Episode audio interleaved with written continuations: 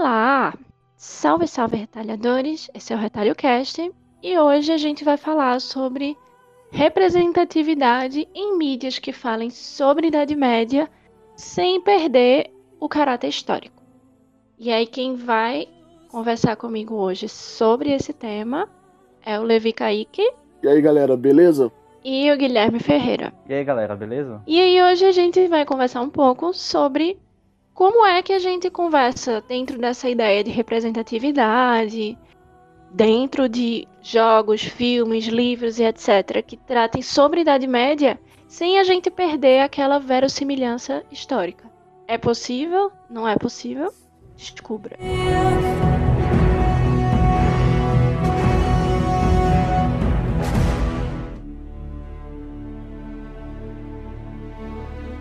Então, primeiramente, antes de a gente falar sobre isso, a gente tem que entender o que é a Idade Média.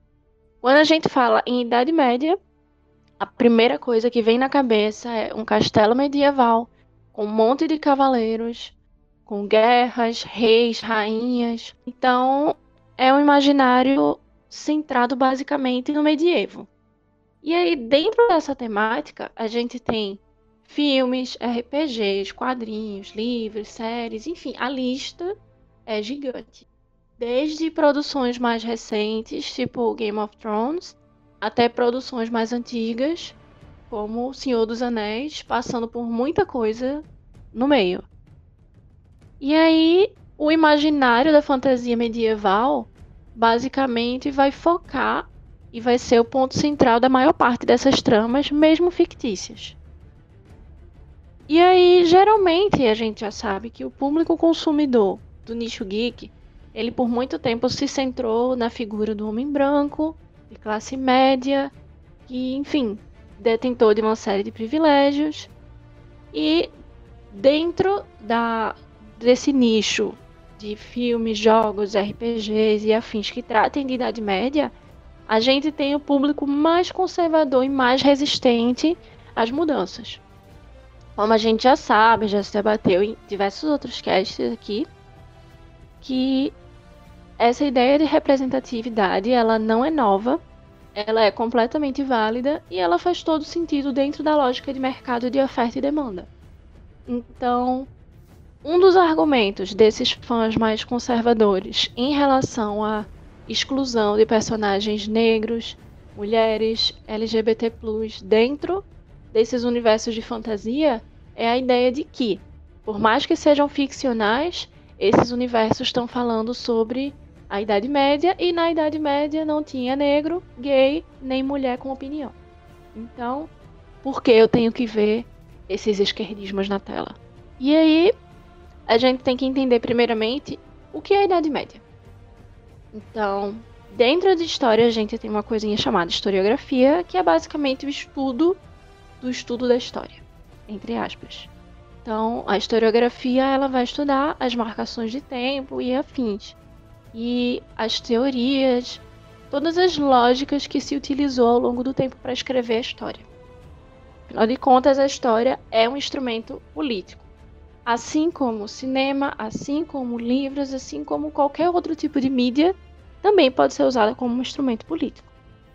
E aí, dentro disso, a gente tem as marcações temporais, que por muito tempo elas foram utilizadas com uma noção muito eurocentrada. Por exemplo, a própria ideia de história e pré-história, ela é completamente eurocentrada. Por exemplo, pré-história é o período antes da invenção da escrita. Mas a gente tem sociedades até hoje que não têm um sistema de escrita e nem por isso elas deixam de ser menos complexas ou de ter menos importância. Elas não estão atrasadas e não existe sociedade ou civilização atrasada em relação a outra. E aí, dentro da história, as marcações vão ser sempre colocadas. Então, a gente tem Idade Antiga, Idade Média, Idade Moderna e Idade Contemporânea. E todas as marcações e os fatos que vão ser usados para delimitar um ou outro têm a ver, de certa forma, com a história da Europa. Por exemplo, o período que a gente entende como Idade Média, ele é marcado pela queda do Império Romano, seu início, e o seu final pela queda de Constantinopla.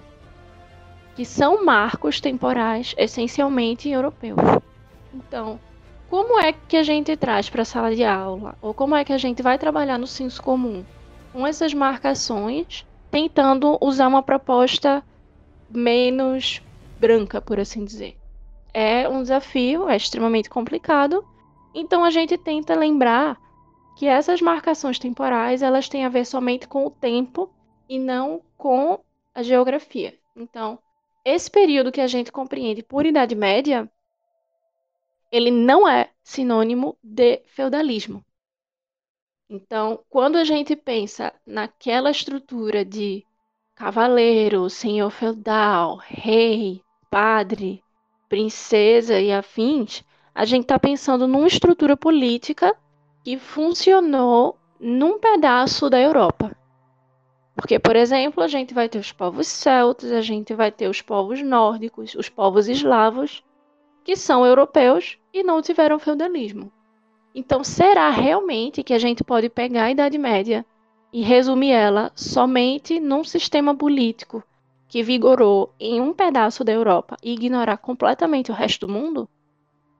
Por exemplo, a gente fala muito na Idade Média sobre a questão dos avanços agrícolas e afins, mas a gente tem também diversas outras civilizações que estão lá sempre trazendo inúmeros avanços tecnológicos. Por exemplo, o Islã, a China, os povos pré-colombianos.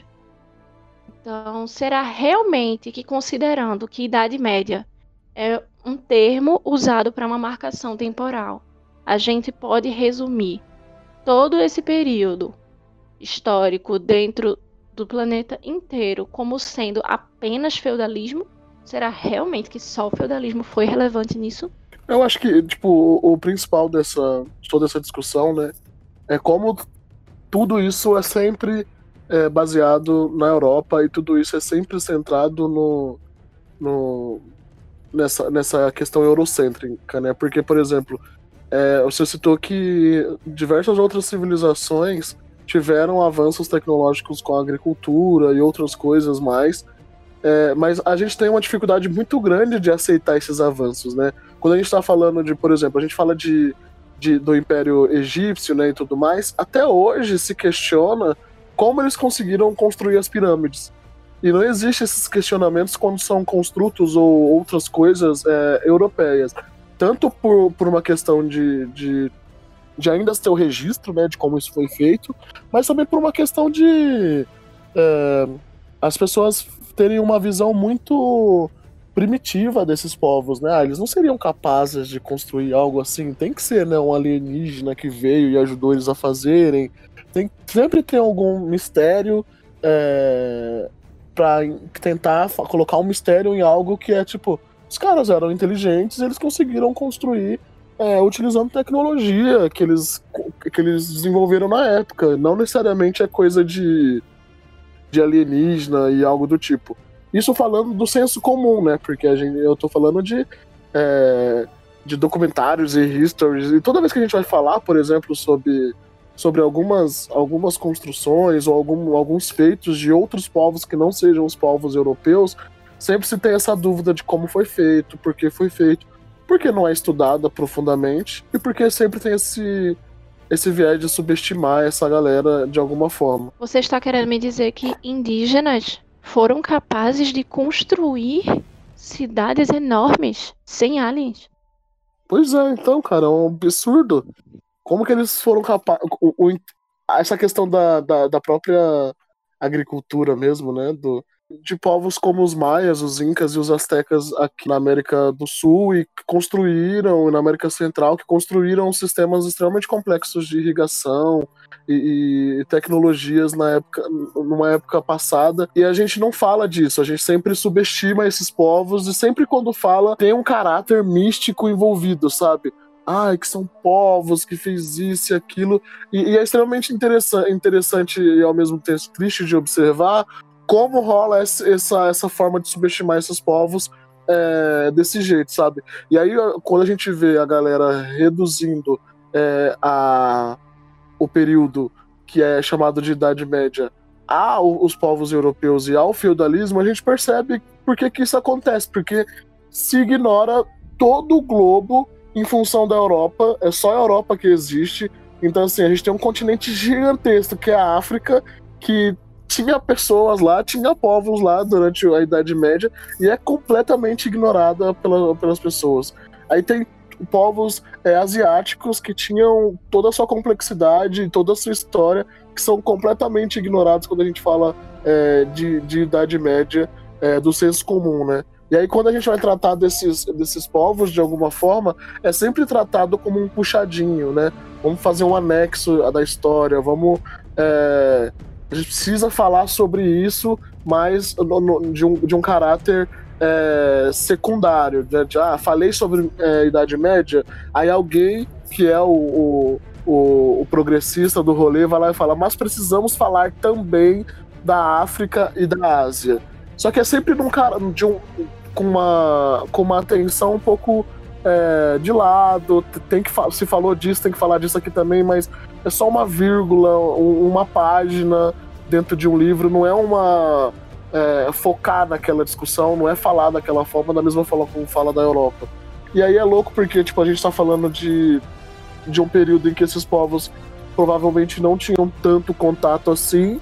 É, os nerds usam isso como desculpa, mas ao mesmo tempo é, não faz muito sentido, porque, por exemplo, se a gente for falar de, de Senhor dos Anéis, beleza, o, a base que ele teve foi do feudalismo, legal e tal, mas dentro do, da mitologia de Senhor dos Anéis tem toda uma construção original de história e narrativa e formas e política que não existia no feudalismo.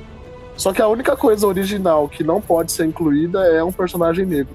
Né? Você pode incluir orcs, dragões, você pode incluir um sistema político completamente diferente, novos tipos de criaturas, novos tipos de, de lideranças políticas e, e lideranças religiosas. Você pode construir tudo isso dentro do feudalismo é, ficcional. Mas na hora que você fala sobre colocar um personagem negro, colocar um personagem asiático, ou colocar uma mulher enquanto protagonista, aí não pode, porque não tem a curacidade histórica.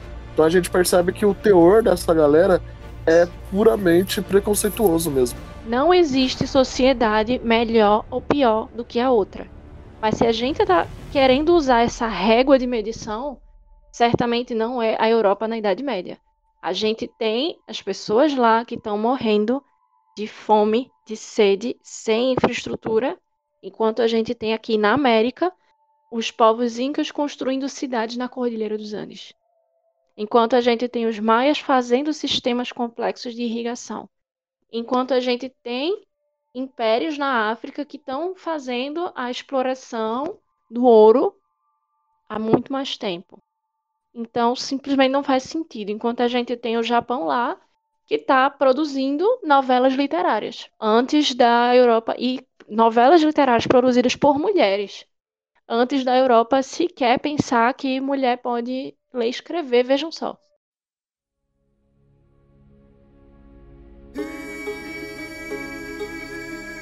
Sem falar que, tipo, voltando, né, a esse ponto de como outras civilizações eram também eram avançadas, né? E a Maria fala bastante sobre uma não ser melhor que a outra, mas ela é historiadora e eu não sou. Então eu vou falar. Enquanto eu tava assistindo essa série sobre vikings e tudo mais, depois eu fui pesquisar em que período histórico os vikings estão, né? E eu vejo que a galera paga um pau pra viking e tudo mais, mas aí, tipo, a gente vai ver, né? Os caras tá comendo capim, navegando em barquinho bizarro, enquanto, a, a, sabe, centenas de anos antes, os egípcios estavam construindo cidades, é, estados gigantescas e, e, toda uma tecnologia. E eu não. Eu, e aí, só porque são brancos, sabe? A galera tenta tornar aquilo maior, ou tentam, né, no caso como o, a civilização egípcia é impossível de você tornar aquilo pequeno, você torna ela branca né, totalmente branca. E aí tem todas essas questões de discussão, né, sobre não necessariamente serem negros, mas é, e também não serem brancos, mas aí tem todo o apagamento da questão de que até hoje muita gente não sabe que o Egito fica na África, é um país da África, é, e todas essas discussões, mas a gente percebe que quando se trata de acuracidade histórica para incluir personagens é, diversidade, é, não, não, é, eles, eles apelam para a acuracidade histórica.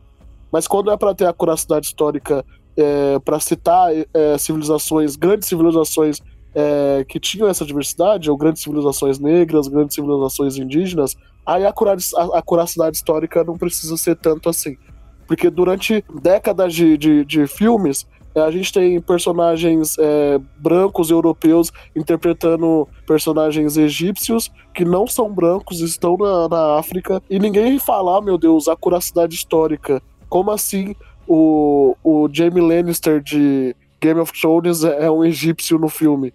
Ninguém questiona isso. Quem questiona isso é quem exige a diversidade. Mas essa galera se coloca num, numa posição de questionar a curacidade histórica quando se inclui diversidade mas não questiona a acuracidade histórica quando essa, essa diversidade ou, ou essa discussão de acuracidade histórica é, tá fazendo whitewashing de alguma forma. Isso não é questionado. E não só isso, mas, por exemplo, quando a gente fala do Egito, muita gente usa o argumento de que, ah, olha a composição étnica hoje.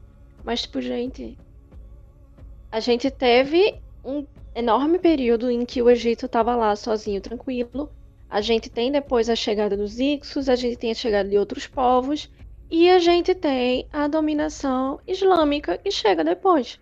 Então a composição étnica atual, ela é o resultado de toda essa miscigenação, incluindo o domínio islâmico. Então, se a gente pega figuras, estátuas e outras coisas que ainda sobreviveram do período mais antigo do Egito, Sinceramente. Eu não vejo como dizer que aquelas pessoas não são negras. Quando a gente fala, por exemplo, da questão dos vikings que você citou. Os vikings, eles somente muito recentemente é que vai haver esse movimento de valorização. Muito recentemente, assim, em história, qualquer coisa que tenha menos de 50 anos, a gente diz que é recente.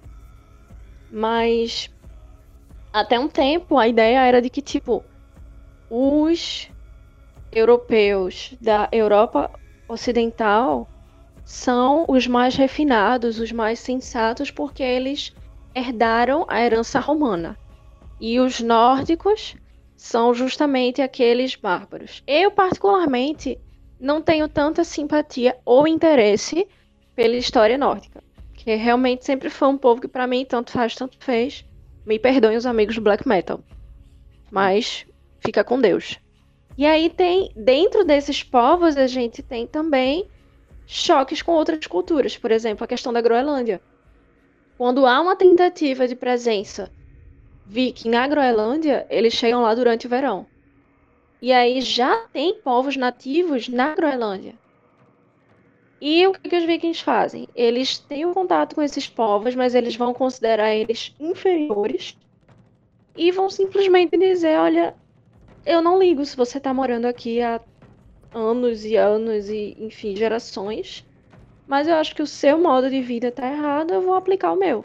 Então, nos contatos que eles têm com esses povos indígenas, eles vão desclassificar ao máximo o modo de vida desses povos lá na Groenlândia. E aí vem o inverno, extremamente rigoroso, não sobra quase ninguém dos vikings e eles o que sobra quando acaba o inverno, eles voltam para Europa continental.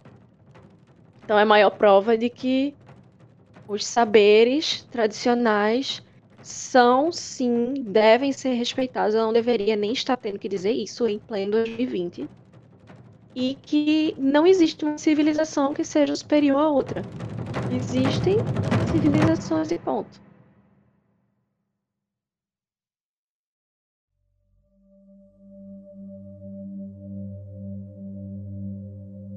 Quando a gente fala no Japão Sengoku, o Japão desse período da Guerra Civil, do período que a gente que entrou para o estereótipo do senso comum, da ideia dos samurais, do Bushido, enfim. Esse não é um Japão medieval e também não é feudal.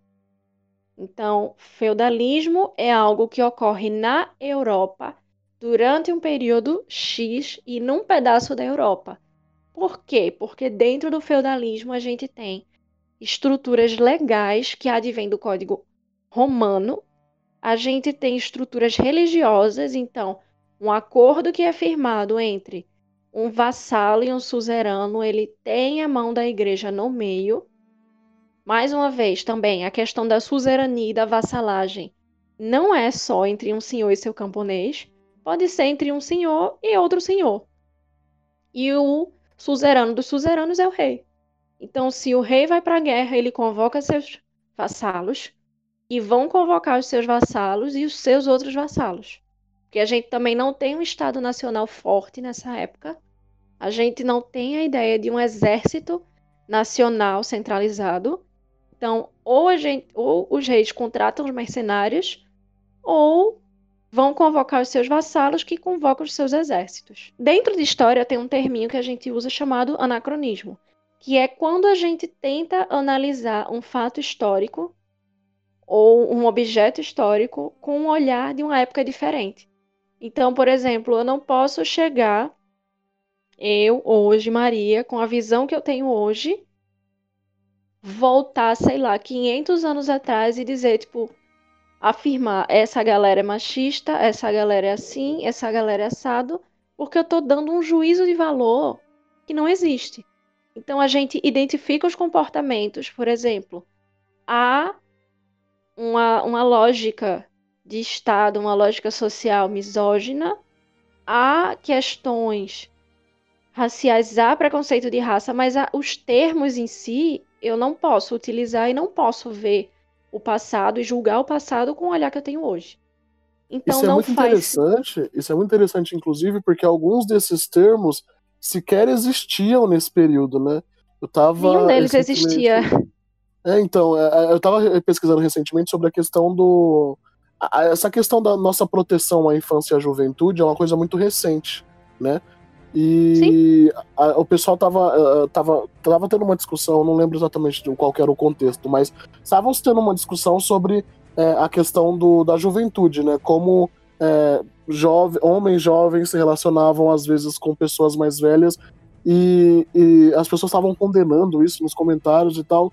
E aí eu me lembrei de que essa questão da juventude, dessa proteção que a gente tem da juventude hoje em dia, é uma coisa muito recente. Antigamente, é, pessoas se tornavam reis, ou, sei lá, 15, 16 anos, já era casado, já tinha filhos. E assim, eu tô falando antigamente, é, não tão antigamente assim.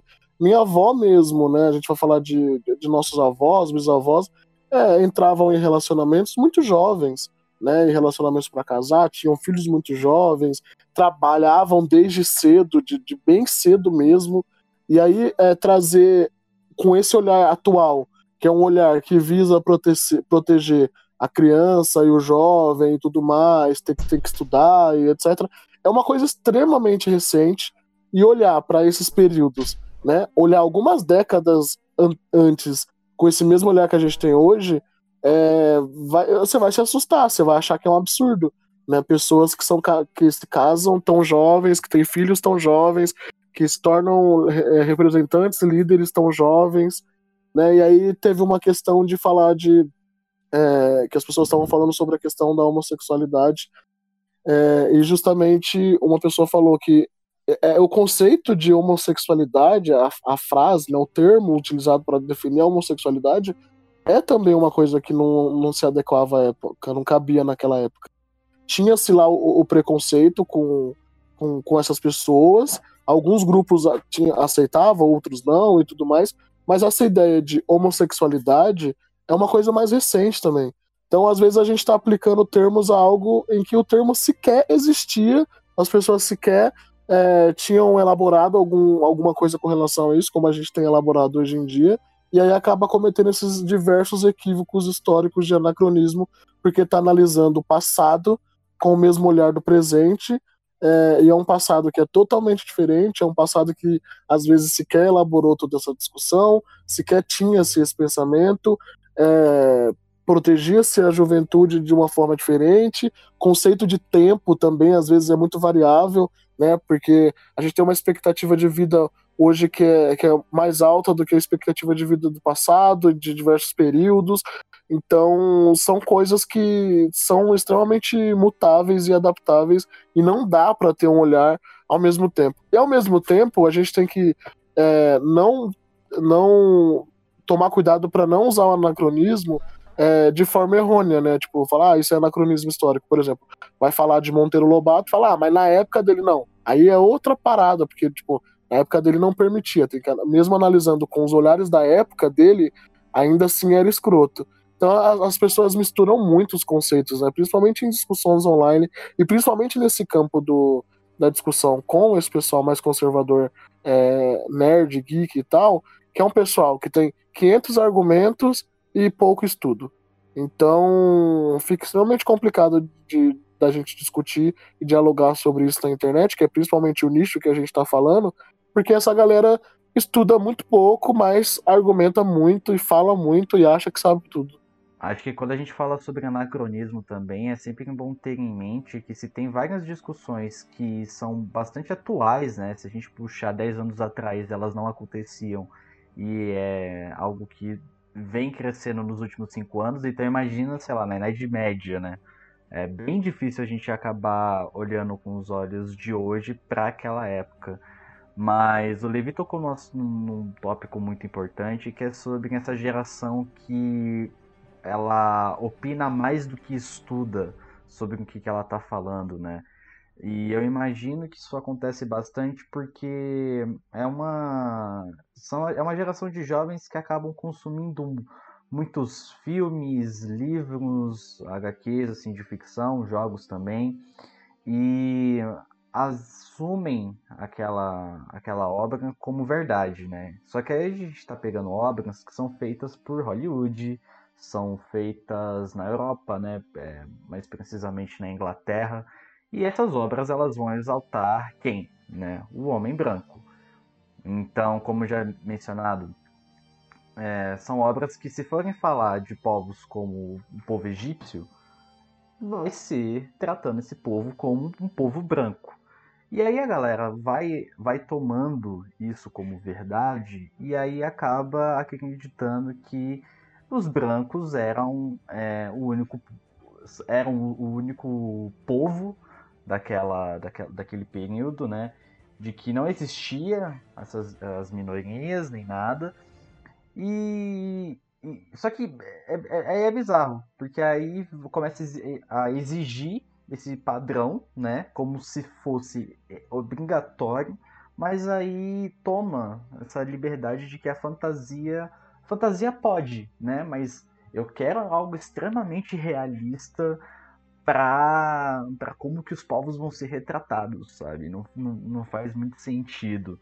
Mas eu só acho que a gente acabou entrando nesse assunto, a gente cortou o pensamento inicial da Marinha, então é bom que ela termine agora. Então, quando a gente fala em anacronismo, é, feudalismo é sempre o principal exemplo disso. E aí, voltando para o exemplo que eu estava dando com relação ao Japão, o Japão não foi feudal, nunca foi feudal. A estrutura política que se firmou ali, somente porque você tem nobres militar, num, numa estrutura militarizada, que são donos de terra, não implica que se tenha a relação de suzerania e vassalagem ligada à Igreja Católica. Então, não. Japão feudal, não. Simplesmente não existe. Até a própria estrutura de, de samurai, os códigos de conduta e, enfim, a legalização, entre aspas, da figura do samurai, ela é algo da idade moderna. Quando você for falar em Japão medieval, a figura central que você vai ter é a de um nobre no palácio, estudando, escrevendo poesia, escrevendo compêndios históricos e basicamente isso. Então a gente só vai ter um processo de militarização do Japão quase no fim da Idade Média com o começo das invasões mongóis. Mas até então, se você fala em Japão medieval, você está falando em arte, basicamente. E também em extermínio de populações indígenas. Mas isso é outro ponto. Você tocou nesse assunto sobre o Japão feudal, eu me lembrei de várias pessoas que ah, falam que não, porque, nossa, eu adoro os, é, histórias sobre o Japão feudal, não sei o quê. Então, tipo, dá pra gente falar que é, obras sobre o Japão feudal são completamente. são sem nenhuma curiosidade histórica, é apenas simplesmente ficção. Isso. Então, por exemplo, a gente tem dentro da própria historiografia japonesa, lembrando, a gente usa essas marcações de história antiga, Idade Média, etc. Mas é puramente uma convenção, porque se a gente for olhar na prática, cada sociedade, cada povo tem a sua própria forma de marcar o tempo. Então, o que a gente usa é o calendário gregoriano, é o calendário cristão. Mas a gente tem também marcações históricas diferentes, por exemplo, no Islã, na China. E com o Japão não seria diferente. Então, se você quer ser verossímil quando estiver falando de Japão, você vai falar em períodos. Então, você vai falar em período Sengoku, em período Heian, em período Nara. Acabou agora há pouco o período Heisei, com a troca de imperador. Então, você finaliza um período na marcação de tempo histórico e começou outro. Então, não. E aí, por muito tempo, dentro da academia japonesa, se tem uma influência muito grande e a maior parte das publicações feitas em inglês por japoneses vai resumir da forma mais simples possível, botando feudal.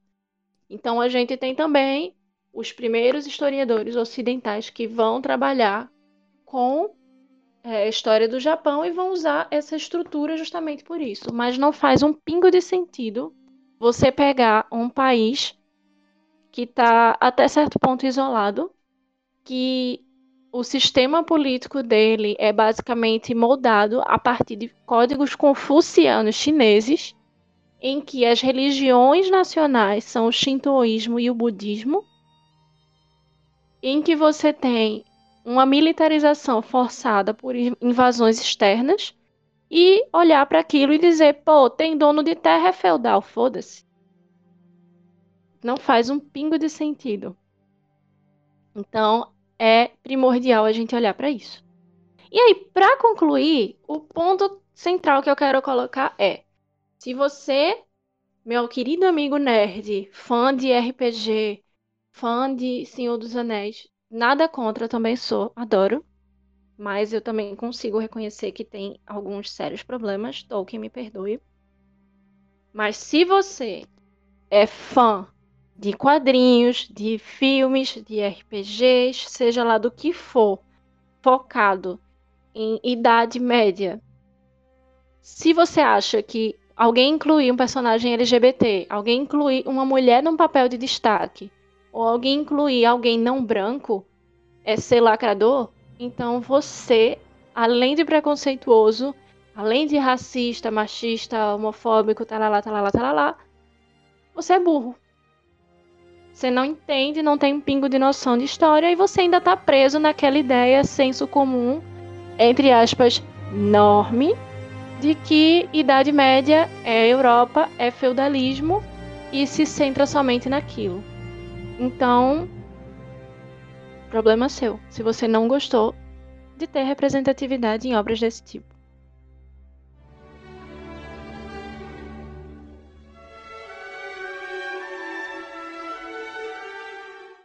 chegando na nossa famosa considerações finais, é, quando eu perguntei para Marinha sobre se obras sobre o Japão feudal eram mais uma ficção do que obras com acuração histórica, é porque eu me lembrei dos fãs de Assassin's Creed que vivem pedindo, né, para que a Ubisoft faça um jogo de Assassin's Creed na no Japão feudal. E tem, tem uma galera que parece que ainda não tá. Ainda não aceitou, né, o fato de que o Assassin's Creed Odyssey tinha ali uma protagonista feminina, né, um jogo que se passava na Grécia Antiga, e agora o Assassin's Creed Valhalla ele vai trazer uma viking mulher. E aí eu vi comentários do tipo de que, caramba, na Grécia Antiga não existiam guerreiras assim, como que a Cassandra pode ser uma personagem que, que existiria naquela época? E aí também tem pessoas que ficam falando que é forçado você ter uma viking mulher ali comandando uma galera. Então, se você acha que isso não é. Não, não, não tem uma precisão histórica nisso, né? Não é realista. É... Não peça então um jogo sobre um Japão feudal, né? Eu sei que seria incrível se tivesse, mas não seria realista, porque esse período ele não existiu da forma como você pensa que ele não é o Japão feudal. Então, É, bora estudar mais um pouco, né, gente? Estuda aí, porque pra ficar falando baboseira na internet ou falar que personagem feminina, negro, gay e existir num contexto que não seja o, o atual é um pouco, sabe, é um pouco forçado. Então, vamos ser melhor aí. Não, eu acho que a ideia de, de acuracidade histórica para falar sobre isso é totalmente furada, até porque não existe acuracidade histórica quase que nesses filmes, né? E, e ninguém questiona essa falta de acuracidade histórica em outros fatores, só quando é para incluir personagens negros, mulheres é, e LGBTs nessas histórias. Então, eu acho que a ideia de você fazer ficção é justamente essa. Se vocês quiserem a acuracidade histórica, vocês vão ver documentários, sabe? E eu, eu não acho que você ter um personagem negro, uma personagem mulher, vai fazer com que aquela produção perca ainda mais a acuracidade histórica sendo que a gente tem diversos diversos erros de acuracidade históricas. A gente colocou dragão, a gente colocou Merlin, a gente colocou, sabe, diversas coisas e tá todo mundo ok com isso. E aí tudo bem você colocar um dragão, mas é você colocar um personagem negro e uma mulher. Então, eu acho que não é só uma desculpa para essa galera é, ser preconceituosa mesmo. E toda vez que essa galera fica falar, ai meu Deus, a acuracidade histórica, meu amor, vai assistir um documentário. Tem livro didático, você pega e lê se você quiser saber da curiosidade histórica, porque não vai ser nesse game que você vai encontrar isso. Não vai ser nesse filme que você vai encontrar isso. Documentário não, gente. Lembrem do History Channel. Vão é, ler, né, dos, vão ler. Então é isso, gente. E se vocês quiserem saber mais sobre história e partindo de, dessa perspectiva decolonialista, enfim, Sigam lá o projeto Eita Que Lá Vem História no Instagram e no Twitter também. No Instagram, o arroba é justamente esse, arroba Eita Que Lá Vem História. E aí a gente vai sempre tentar trazer essas discussões mais recentes sobre história, que estão sempre muito centradas na academia. E a ideia é justamente, vamos resumir isso de uma forma que seja simples, sem perder o conteúdo a gente começou agora há pouco, mas já tem bastante coisa interessante lá. Galera, teve um probleminha na, no áudio de gravação, então por isso que teve esse corte muito bruto na, na fala da Marinha. Mas aqui eu vou passar para vocês nosso tradicional encerramento que a gente faz, as redes sociais de cada um para vocês seguirem a gente, beleza? Então, para seguir a Marinha no Twitter é Marinha JPG é, Marinha com I e Y. Sigam também o nosso astro da internet, le, arroba Levikaique. E também se quiserem me seguir, arroba Gil Ferreira, sem o I. Então é isso, fiquem tranquilos, fiquem seguros e até a próxima.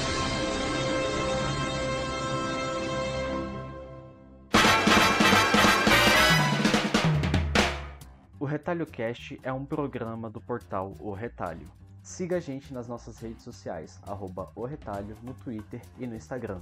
Também não deixe de acessar o nosso site para notícias e artigos sobre o mundo da cultura pop, www.oretalho.com.br.